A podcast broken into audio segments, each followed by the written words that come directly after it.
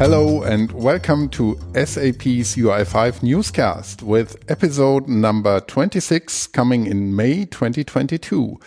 My name is Christoph Hafner and as always, I'll be your host in this podcast. And well, in the previous episode, we did another tour around all things data binding in a nutshell. And actually, we thought it might be a good idea to take a more detailed look at OData again today. And as always, we have experts from the UI5 team on board. Today, again, Patrick Ksinsik and new Thomas Chadzelek, both software architects in the UI5 team at SAP. Hello, Patrick. Hello, Thomas. Thanks for joining. Hi. Hello, Christoph. Hello. Thanks for uh, inviting us. And yeah, for our listeners, could you maybe just briefly introduce yourself, maybe this time starting with Thomas, as Patrick was already last time our guest. Yeah, I'm Thomas Chadzelek, the development architect in the team implementing the V4 OData model. I've been with SAP since 1999 and I've been involved in various projects, um, starting in retail, then Web Dynpro, and since some time I'm with UI5. Ah, thank you. Patrick, again. yeah, Patrick Ksinsik with SAP since around about 20 years. Many career steps were in the same projects as uh, Thomas already mentioned. And uh, now I'm uh, the team architect for the so-called models team. So we do anything around data binding, also model implementations, including OData version 2, OData v2, and uh, just accept OData v4, which is uh, with Thomas' team. Yeah. Okay, thank you both. And yeah, let's now talk about OData. Maybe starting again with a brief definition first and then going into the question of why using OData and then deep dive a bit more into OData version 2 versus OData version 4 and uh, how to make use of it. Does this make sense? Yeah, sure. Sure, okay. Okay. Who wants to start maybe with giving a brief overview? Patrick? Sure, yeah, I do that. So, um, yeah, OData and, and, and REST. So what is uh, OData and what makes it specific compared to using plain REST? So OData is a protocol on top of HTTP, on top of REST. And uh, one major aspect of OData is that its specification defines the structure of URLs and also of HTTP request payloads and response payloads. And um, with these conventions, it is possible to both on the server side and on the on the client side, when when you consume an OData service, yeah, implement all these features which come with these conventions in uh, consumption frameworks, yeah, like we do it in the UI5 data models. Yeah, so for example, when it comes to concurrent modification, yeah, so when you update an entity, uh, when you update data, that you can be sure that no one else updated it in the meantime. Then you have a, a, a mechanism called ETAG in OData. And this is part of the protocol, just like when you read collections and you want to do this in a paged manner, uh, that you don't read the complete collection, but only part of it in order to get better performance. Um, this is all specified in OData via the corresponding URL parameters, query options, and um, consuming framework make use of that. And with this, applications on top of these frameworks, so UI5 applications using the OData models, don't have to take care about it. Yeah, so you don't have to write code for it. You don't have to reinvent the wheel each and every time. And uh, you can just rely on these features and on the implementation in the framework. Yeah, so this structures and conventions is for sure one uh, important aspect of OData. And uh, a second one, maybe Thomas wants to talk about that, is the metadata, which is coming with OData services. Yeah, I think an important aspect for UI5 applications which deal with UI is that you have these metadata in a standardized fashion and you can make use of that even automatically um, by the OData model and the data binding. Mm-hmm. Um, especially with the V4 OData model, for example, we assign to each property binding the corresponding type so that whenever you bind an input field to a property, you automatically make use of this type information, whether it's a date input or a string with a limited length or whatever, that is already um, taken from the metadata and influences your UI. And taking this even one step further, you can define annotations in a v4 style, both with v2 and v4. And by making use of such annotations, you can um, even define your complete UI in a metadata driven fashion which is, for example, widely used inside Fiori. Mm-hmm. Yeah, actually, this is the technical foundation of Fiori elements. Yeah, so pattern-based UIs uh, rely on this, on metadata and the annotations. Mm-hmm. Yeah, I think we are already there a little bit in the discussion why using OData. Um, I know you, um, Patrick, you mentioned this uh, already also briefly in the last podcast, but maybe we could dive deeper uh, a little bit into that. What are really then, yeah, the general advantages um, or the specific ones as well to use OData? Yeah, as as already mentioned, I mean, based on these OData features, you gain, for example, this what I already mentioned, the concurrent modification that this is uh, handled, but also when reading collections, for example, you can rely on sorting and filtering, which is part of the protocol in OData, so that UI5 objects for filtering and sorting are uh, automatically transferred in the corresponding URL parameters. This is done by the model. As already mentioned, also you have this paged access for collections. So when a, a table control needs only a certain range uh, out of a collection index range, this is automatically translated by the data binding by the UI5 models into the corresponding dollar $top and dollar $skip query options. So this are just examples. So it is hard for me to give a to give a complete list about that. Yeah. So yeah, sure. um, yeah. Uh, of course, I mean um, the protocols have evolved. So and OData version four knows more mechanisms and more conventions, so to say, which um, you can make use of as opposed to version four. Yeah. Mm. So some learnings have gone into the protocol already. Mm. Yeah. So, and of course, the OData v4 model also makes use of these, let's say, enhanced mechanisms. Yeah.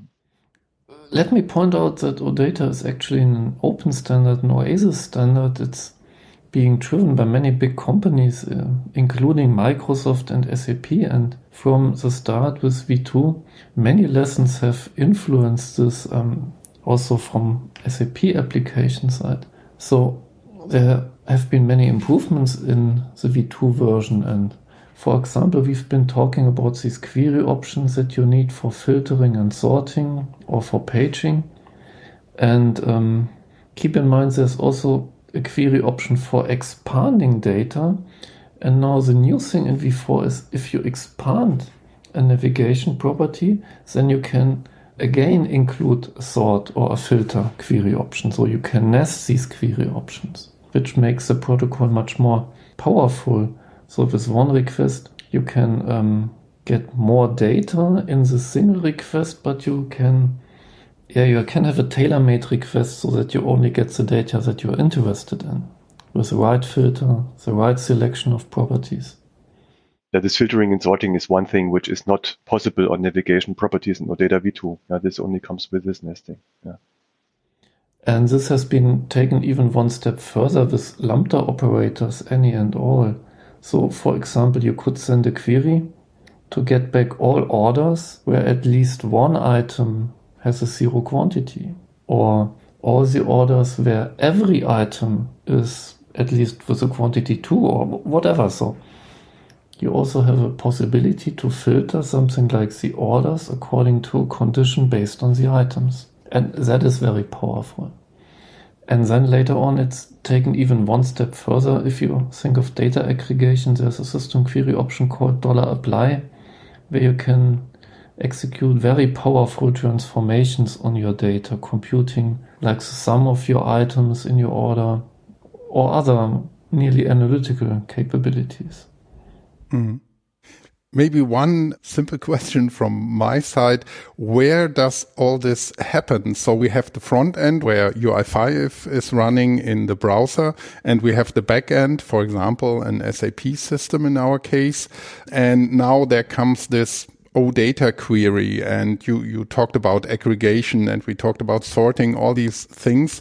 Where does this actually happen? Does it happen on the server side already that um, you pull out the data from the system and then they are yeah, prepared to be transferred to UI5 or is it actually happening in the browser just for clarification?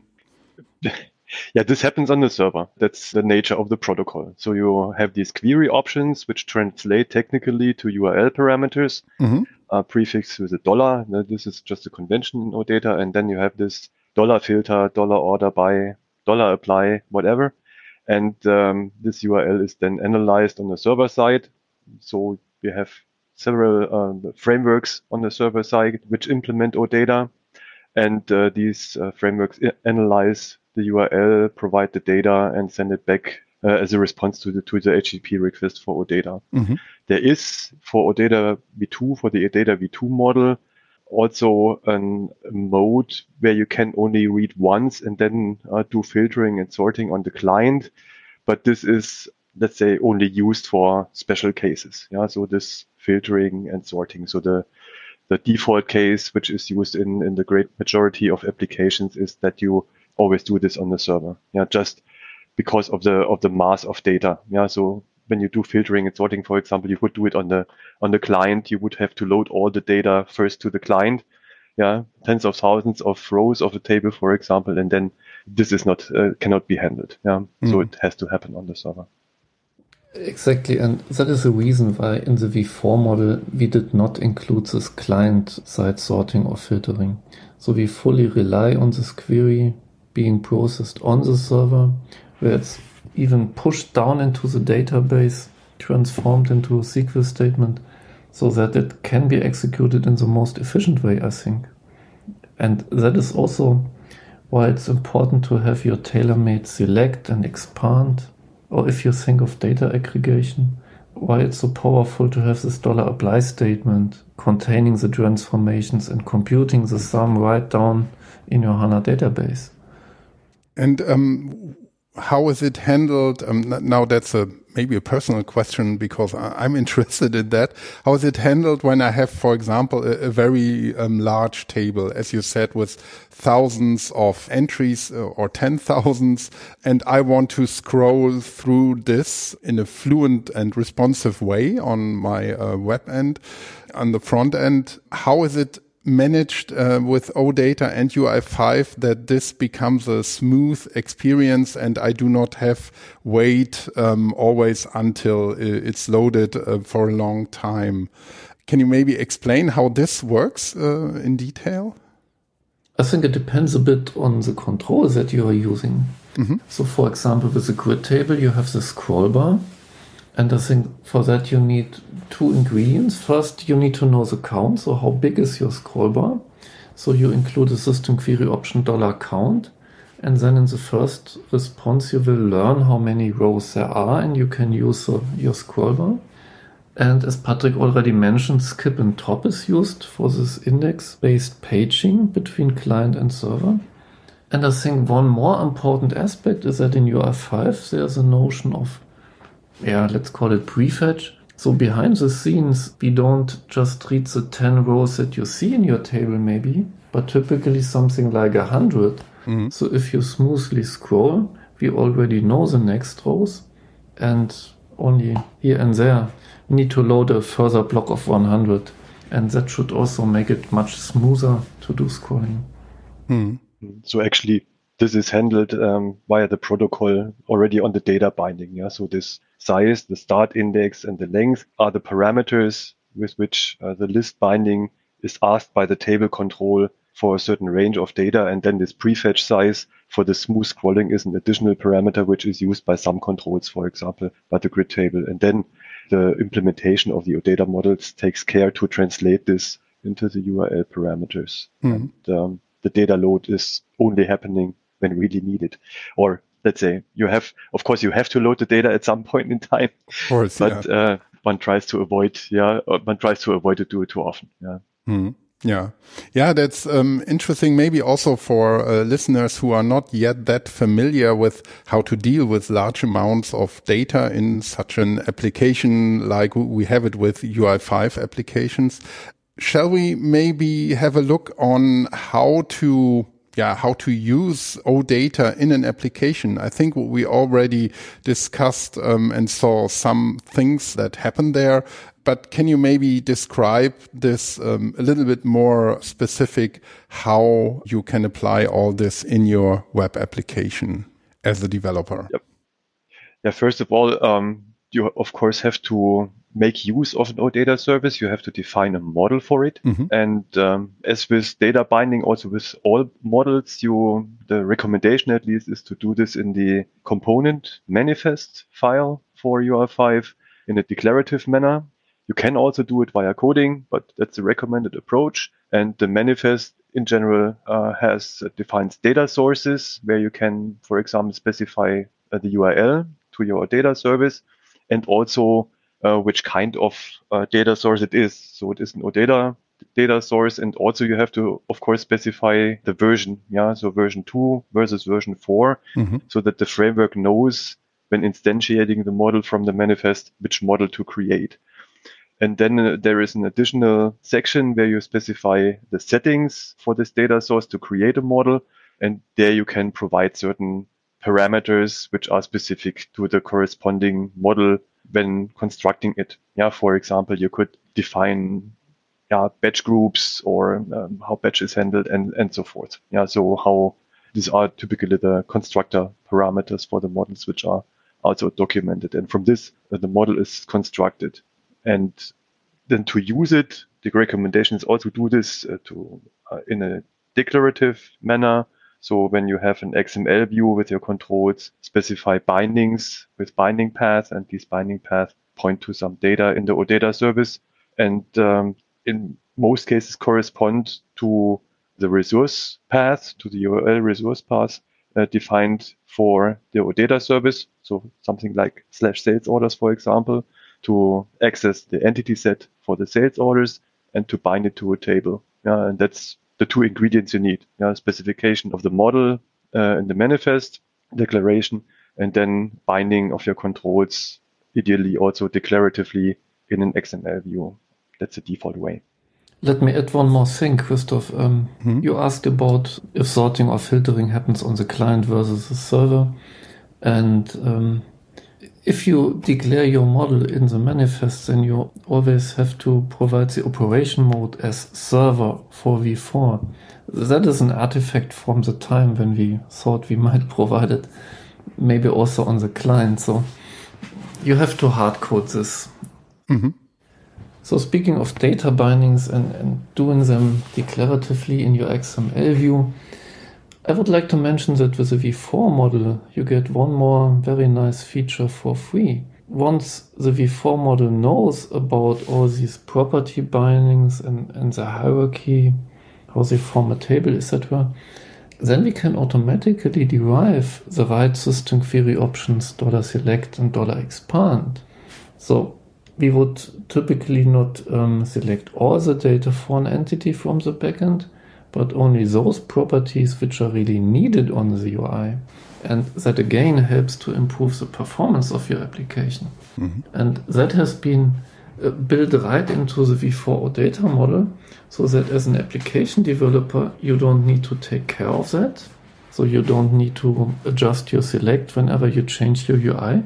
And in this way, it even works if you have UI adaptation as a an additional layer on top of your application. So you couldn't even hard code the select in your controller code because it's based on personalization or whatever. And um, I think that is a very nice feature for these tailor-made requests that I mentioned. And speaking of requests, it's also important for your performance to bundle requests into a batch. So if you have more than one get, you would like to still set send only a single HTTP request called dollar $batch, which contains multiple individual requests. And um, that is one thing that is also built into the V4 model uh, in an automatic fashion. So typically all your requests which happen yeah, synchronously soon after one another. So if you start up your UI, they are all automatically bundled into a batch um, without any need for additional controller code. Yeah, but that's a, that's uh, mainly the same. So the batch feature is of course also supported in the V2 data model because it's really a major requirement when it comes to uh, performance. Because otherwise you have a lot of fine-grained single requests and um, due to the browser restrictions that uh, only a certain number of requests can be handled in parallel, you would have to wait with the sixth request, for example, until one of the others comes back. And this makes, of course, the, the thing very slow. And um, that's, uh, let's say, one major reason why batch is there. Yeah. And it's also incorporated in the V2 data model. What we do not have also for protocol restrictions is this uh, automatic expand select. So in V2, in order to have this tailor-made request where you only select the columns for a table which you really need, not the 200 which are available, but only the 10 which you really want to display. Uh, in order to make the response smaller, you have to, as an application developer now, declare this via a, binding parameter for the corresponding list binding. Yeah, and in OData v4, this happens out of the box. So the control is analyzed and the binding gets the select from the columns of the table, so to say. Yeah, so this is uh, for sure let's say, an automatic performance improvement to get this tailor-made request, which Thomas mentioned. Yeah, and that's one aspect where this um, improved v4 protocol comes handy, where you can nest the query options. So that gives us a possibility to nest a dollar select into an expand. Good. But um, yeah, then we are already in the next step, I think, in sorting and filtering data that you've got and um, yeah, also reading all this. How is this managed? Yeah, I already briefly mentioned it.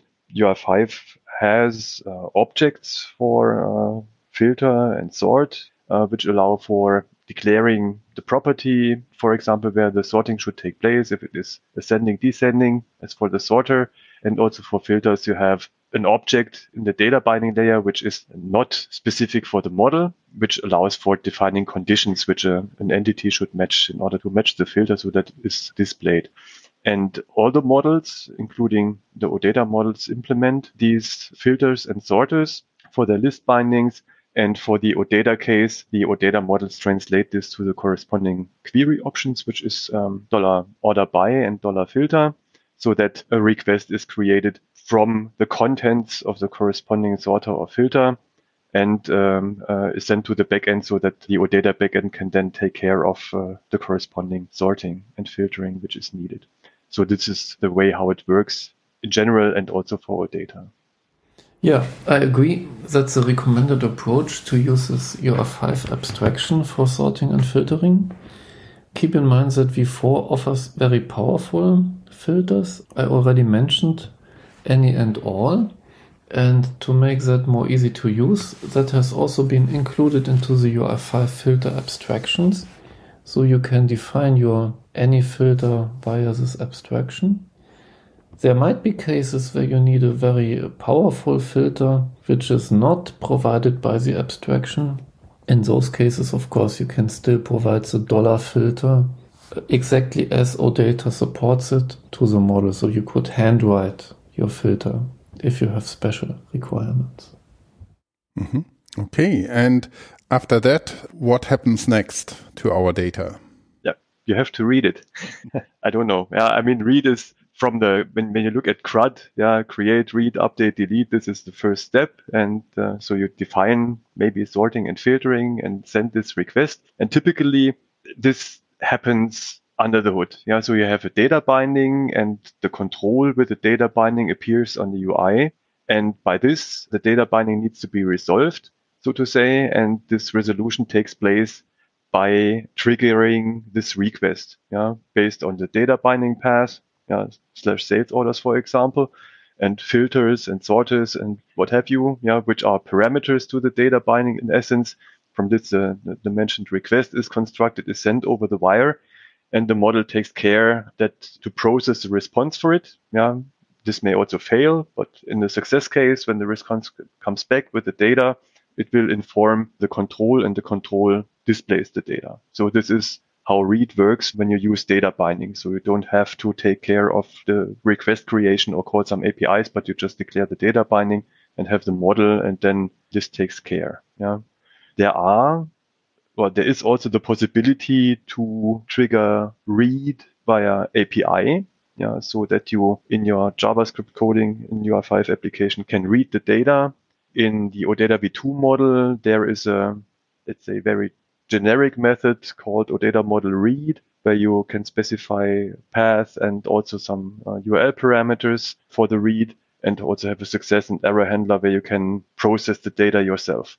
This is not to be used when you bind data to controls, but it's more when you, for example, want to yeah, read some data to process it under the hood on the client to analyze it somehow, but it's not displayed directly on the UI. In this case, you would, it's always recommended to use data binding. Yeah. And only when you need to somehow process the data and work with it in your client side coding, then you would use this API, which is in V2, yeah, this OData model read method. Yeah, and V4 has, however, more, let's say, more object oriented methods in case you need to do this uh, reading. Exactly. And um, before I explain these object oriented methods, let me add one more aspect to what I explained before about this automatic select expand, which we compute given the knowledge of the UI. So there might be cases where you do this data binding and show the data on your UI, but for your controller code you need additional properties. And in these cases, you can provide a, handcrafted $select when you create the binding. So you can tell the model that the controller code needs maybe two more properties, which are not shown on the UI. And then you have this reading of the data as Patrick described, triggered by the control. The data is shown on the UI but maybe if you select a row and do something with it, then your controller code can still access the additional properties. In case you don't need to show the data on the UI, in case it's only handled inside a controller, then there's a bigger difference between V2 and V4 here. And that also has to do with the way data is read. Um, Christoph already talked about how this um, scrolling is done. And of course, one aspect of smooth scrolling is if you scroll down and up, you still see the data. It's not read again because it is already on the client. So obviously, the client is storing the data that it has read once. Mm-hmm. And that is a bigger difference between V2 and V4 here, the way this data is stored. In V4, it is um, stored inside a binding, so to say. So if you have a table, then it has a list binding. And that list binding basically is storing the data for the table. And that also has to do with this expand select because for this table we read a specific projection of this entity set, yeah, including certain properties but not others, expanding certain relations but not others. So the client never sees the same data as the server. You don't see the full entity, you just see a special projection of it. And that is why we decided to store this projection inside the binding that needs it. And now that means if you need data inside a controller code, you still should create a binding to access it. But you must keep in mind that you can use a binding without having a control. So you can easily create a list binding and say, I need a list of sales orders with a certain filter, with a certain sort order, and I need 100 of them but you don't need a table control for that. And um, now keeping that in mind, the APIs in V4 that you use for reading data in a controller code, they are located at the bindings, at the list binding. So once you create a list binding, you can say um, request contexts and you provide the range that you like to read in the same way as a control would do it from the scroll position. And then you get back a promise. V4 is very promise based. And once the promise resolves, you have access to your list of contexts. And also in V4, the contexts um, provide more methods to operate on them.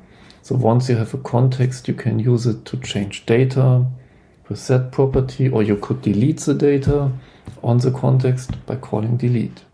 Mm-hmm. Yeah that's for sure one of the, the main differences, which are not only related to the advances from OData v4 to uh, OData v2 to OData v4 as a protocol, but these are, let's say, learnings or design decisions which are different, yeah, which uh, lead to different APIs. So V2 OData model is more, you have the model as the one central instance with a central global data cache and all methods on the model.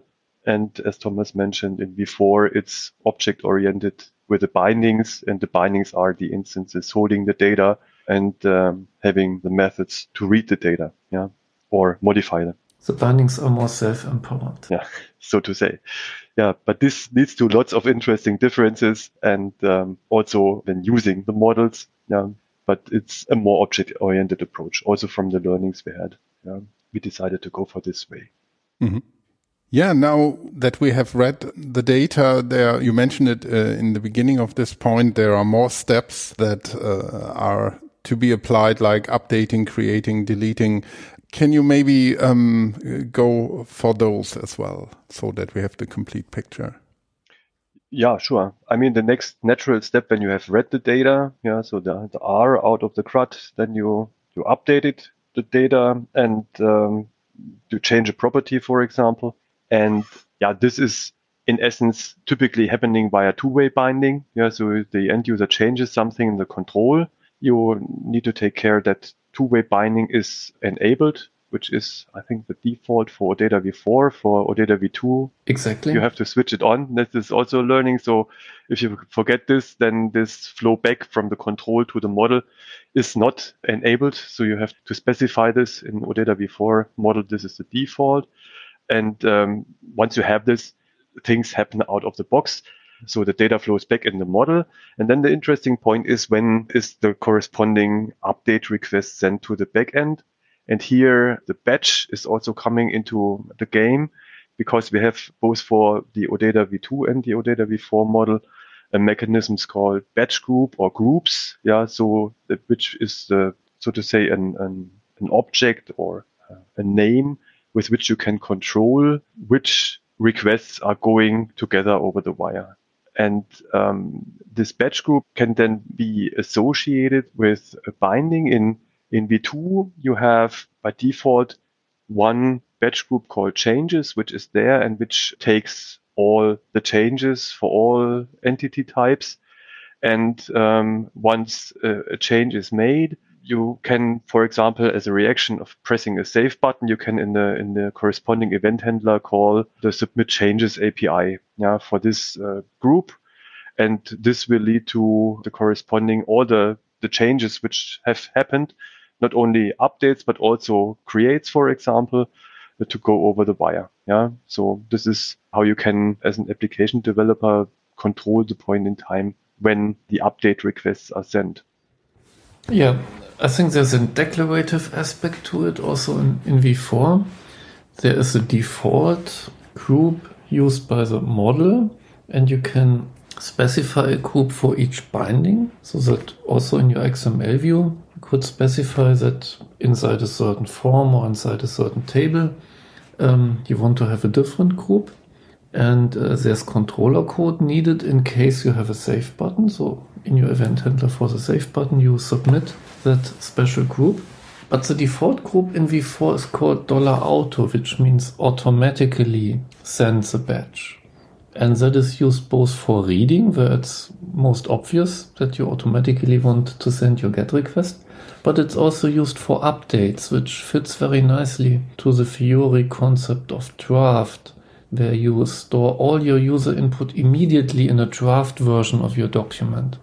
And um, what used to be a save button in another application becomes like an activation of your draft. So in that case, the v4 default of dollar $auto fits very nicely. Every user input in your input field leads to a patch request and is sent very soon.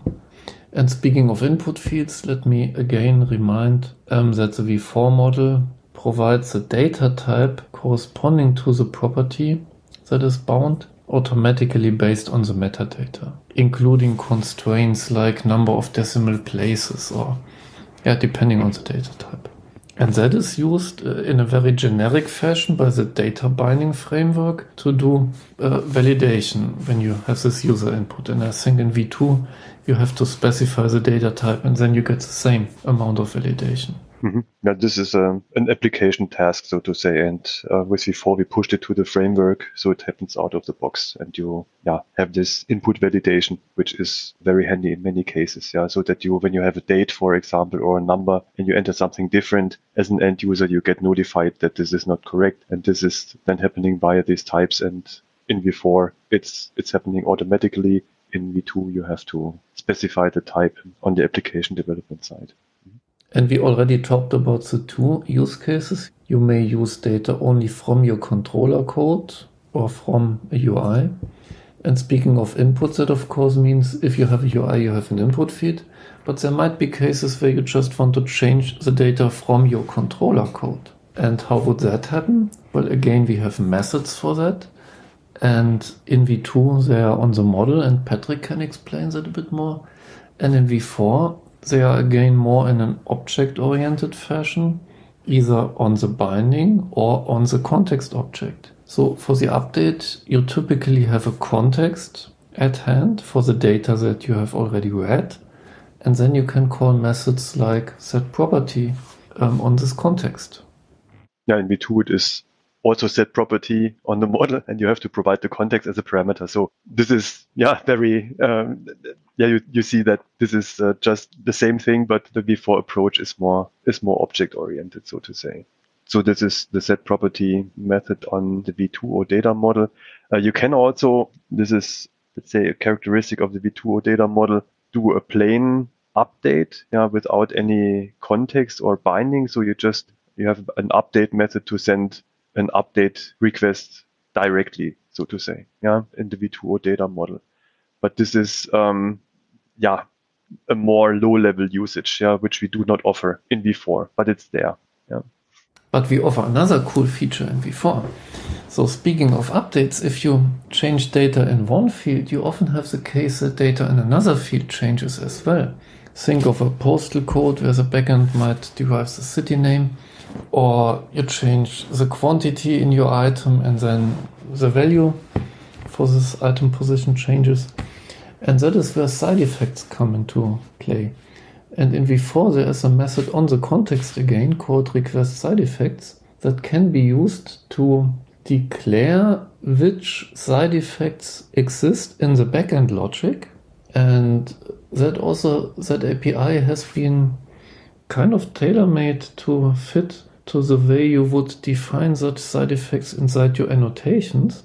So the basic idea is you provide an overview of all these side effects that can happen in the backend logic, like you change the postal code and then it affects the city name and I don't know, maybe even your phone number.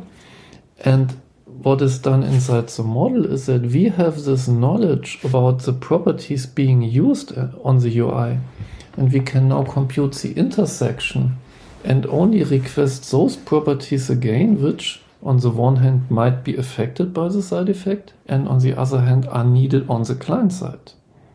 And I think that is also a, a very powerful feature making life of an application developer much easier and that is uh, fundamental for Fiori Element.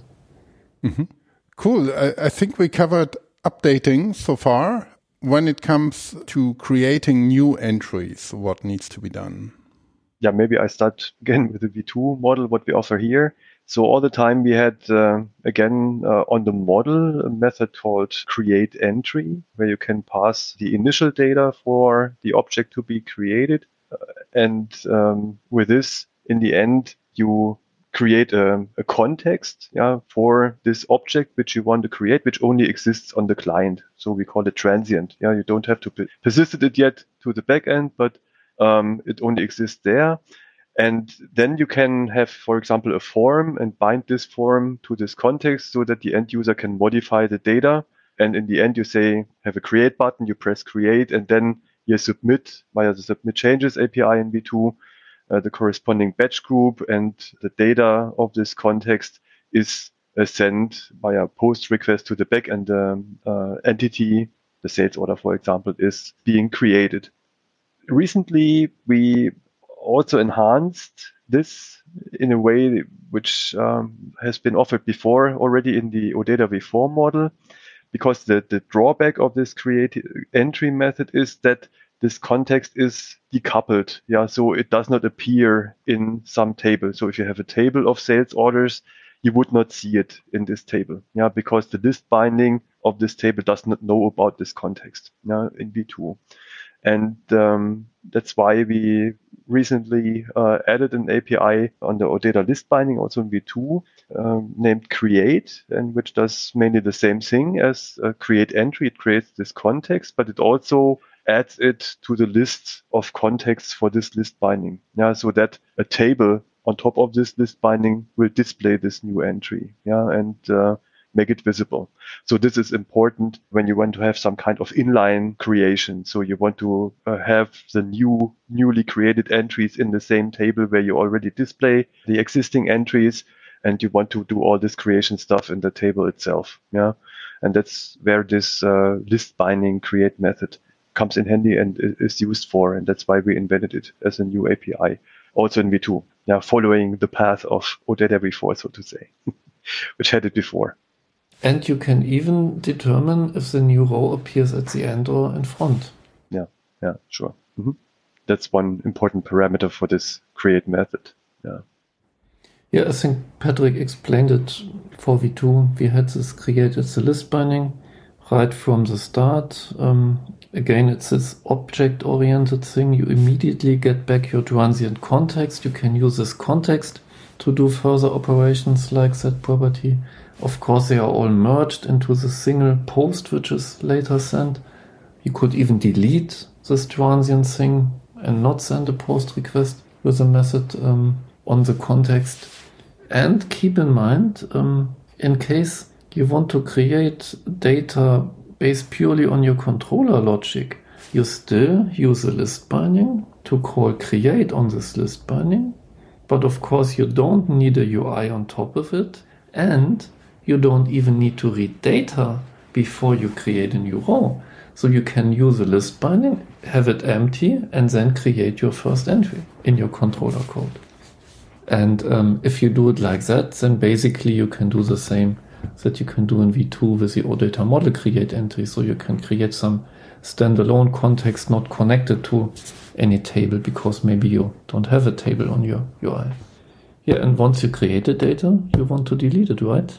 Maybe. yeah, this is the, the last, the last step, so to say, in the CRUD uh, thing. Yeah, sure. And yeah, for V2, again, there the, the, the APIs are following the approach to have this on the model.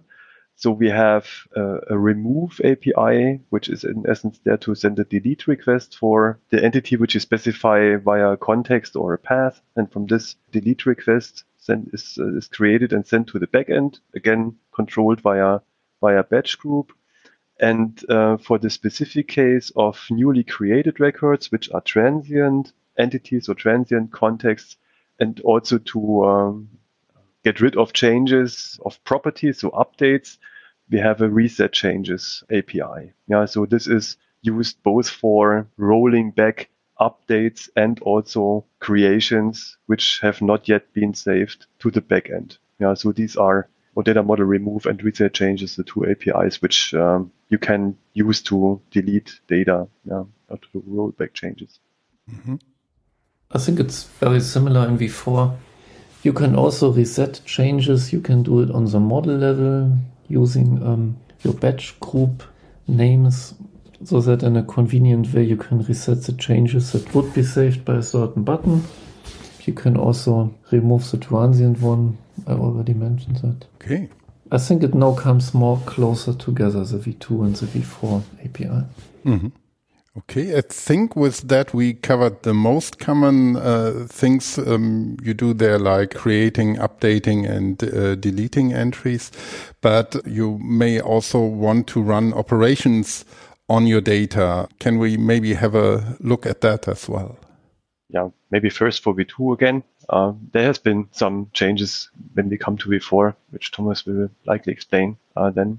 For V2, the protocol has a notion of function imports, which you can declare. So just like the entity sets for collections and for reading and accessing collections, the OData service can expose function imports in its interface, so to say, and you can call these function imports functions can both just uh, read data, but they can also be used to modify data. So in the OData v2 protocol does not make any, any difference here. Yeah.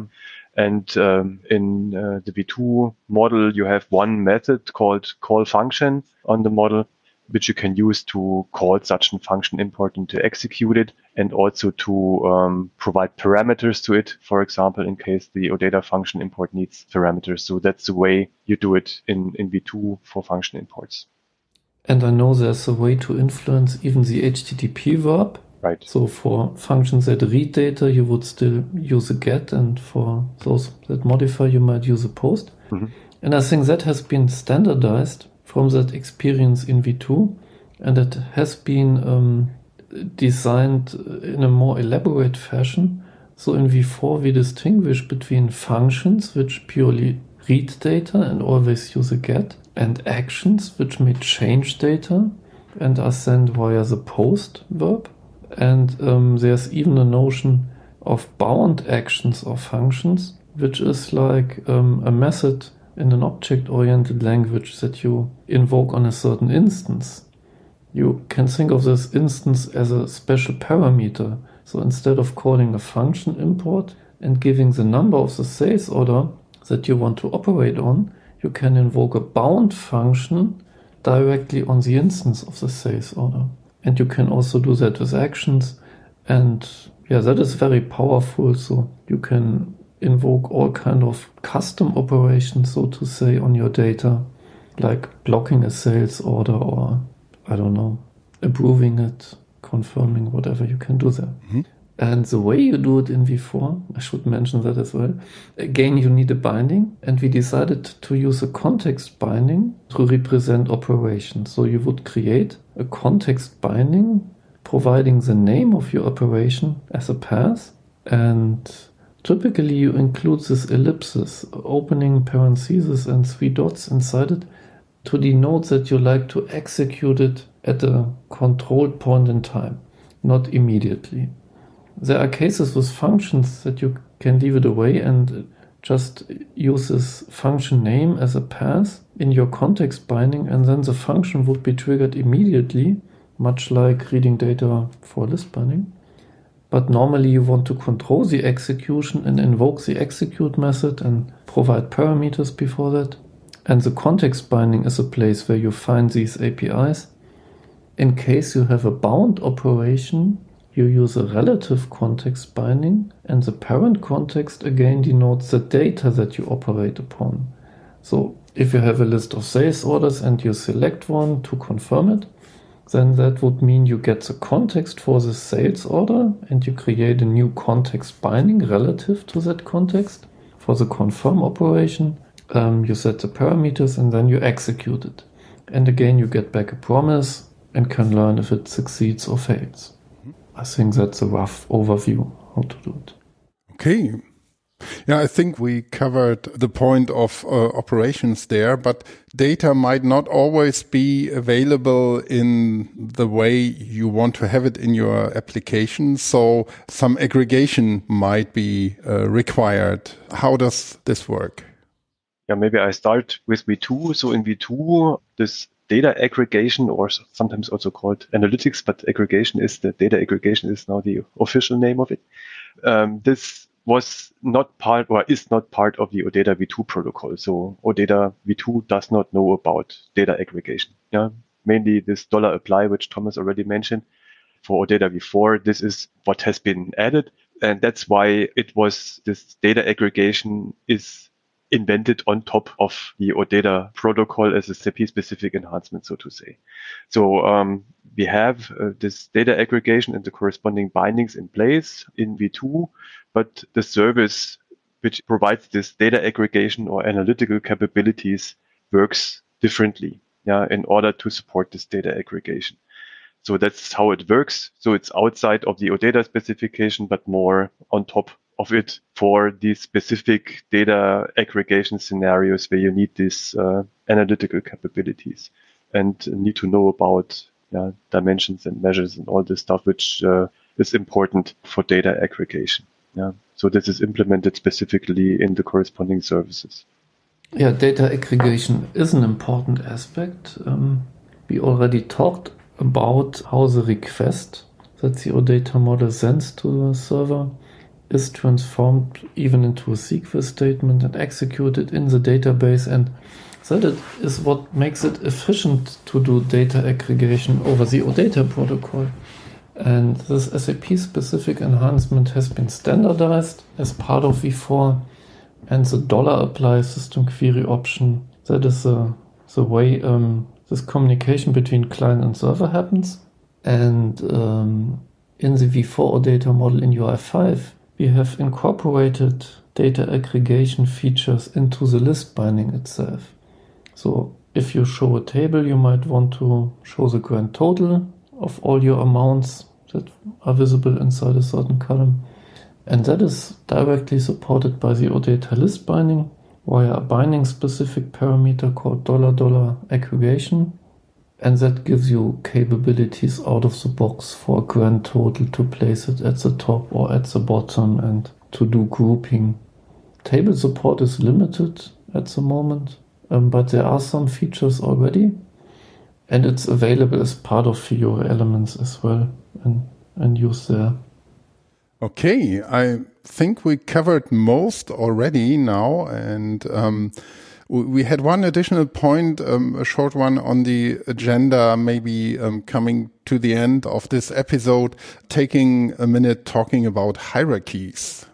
Maybe I can be the first one here. Sure. For V4, it's very simple. We can't do it. we don't support a tree. But maybe Patrick can explain how it would work or how it works in V2. You, you don't do it yet. I, I think you have it on your agenda, right? Yeah.